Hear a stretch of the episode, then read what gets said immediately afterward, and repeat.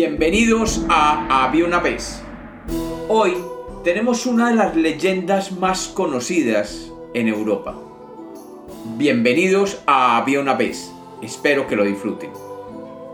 Había una vez. Había una vez en una población aragonesa una laguna tapizada de juncos donde se decía vivía un dragón que constantemente acechaba a todo aquel que se acercara a las orillas a recoger agua. Los habitantes de dicha población narraban cómo a lo largo y ancho de aquella laguna se solía ver una figura enorme con escamas en su cuerpo y una larga y gruesa cola que se movía en círculos cuando requería golpear alguna infortunada víctima. Su cabeza tenía múltiples protuberancias, una gran boca de la cual emanaba fuego y ojos fieros que vigilaban desde la superficie del agua. Este horrible ser vivía a su gusto en aquella laguna, y los habitantes de la región sabían o presentían que entraría en el pueblo buscando comida cuando los juncos de aquella laguna comenzaban a moverse, y el viento traía el inconfundible olor penetrante que el cuerpo de aquel dragón exhalaba. Cuando esto sucedía, los habitantes del pueblo se escondían y se encerraban en sus casas, cerrando las puertas a cal y canto. Si algún habitante por despiste o por simple irresponsabilidad se atrevía a permanecer en las callejuelas empedradas del pueblo, rápidamente era víctima de aquel horrible dragón que con sus largas y afiladas garras levantaba al incauto y se lo devoraba en un santiamén rey de la comarca quería acabar con aquella amenaza, y para ello mandó emisarios a que razonaran con aquel dragón y que le plantearan una solución.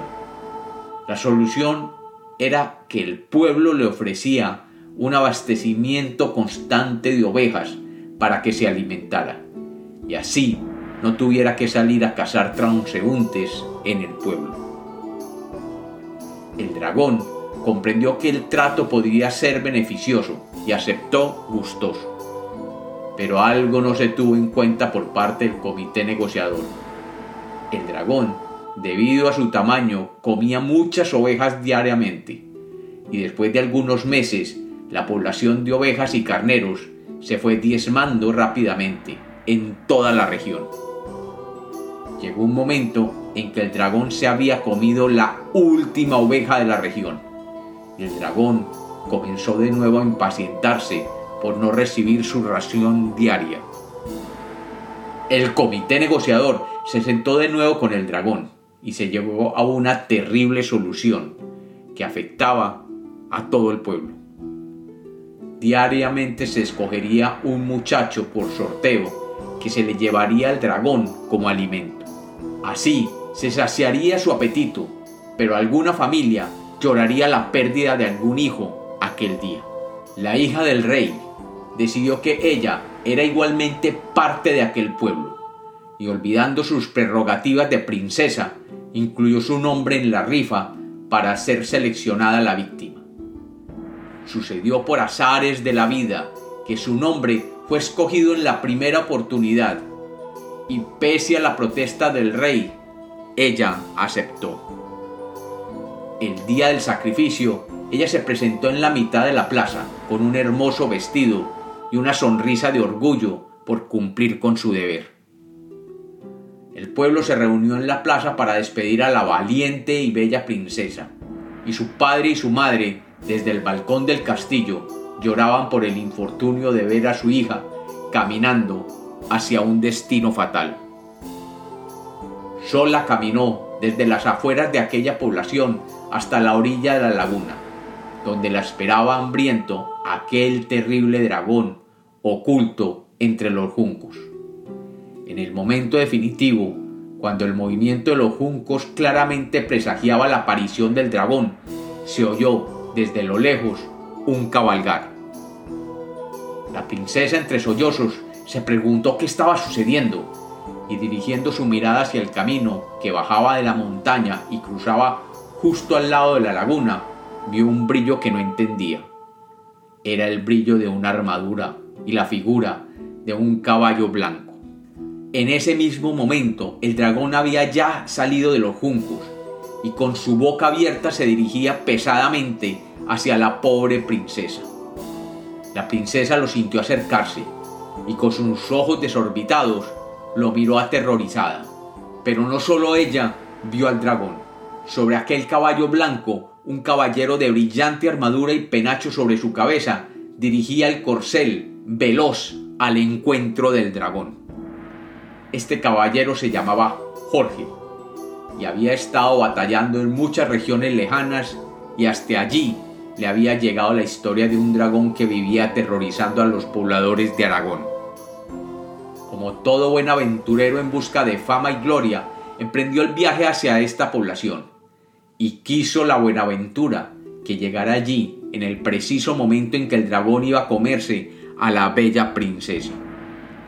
Así que en aquellos momentos, con su lanza en ristre, cabalgó a toda velocidad y se interpuso entre las fauces del dragón y la princesa. El dragón, sorprendido por la súbita presencia de aquel caballero, abrió estas fauces y exhaló una bocanada de fuego. Pero esta bocanada fue detenida por la armadura.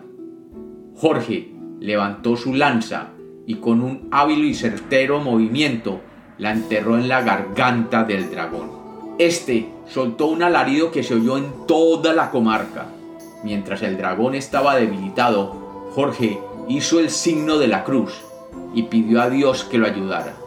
Con una embestida final logró atravesar el corazón del dragón con su espada y luego, con la misma espada, le cortó la cabeza.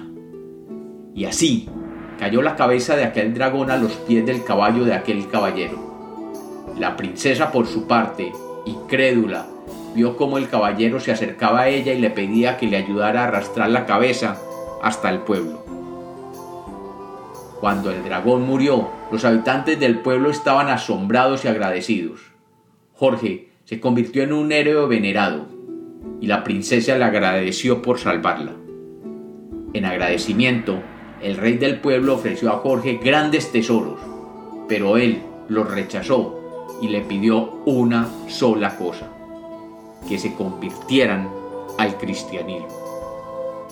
La leyenda de San Jorge y el dragón se ha convertido en un símbolo de valentía, devoción y lucha contra el mal en muchas culturas. San Jorge es considerado un santo patrón en varias partes del mundo y es celebrado en su festividad el 23 de abril en diferentes países, incluyendo España y Cataluña donde es conocido como San Jordi. Y como los cuentos nacieron para ser contados, esta es otra leyenda de Había una vez.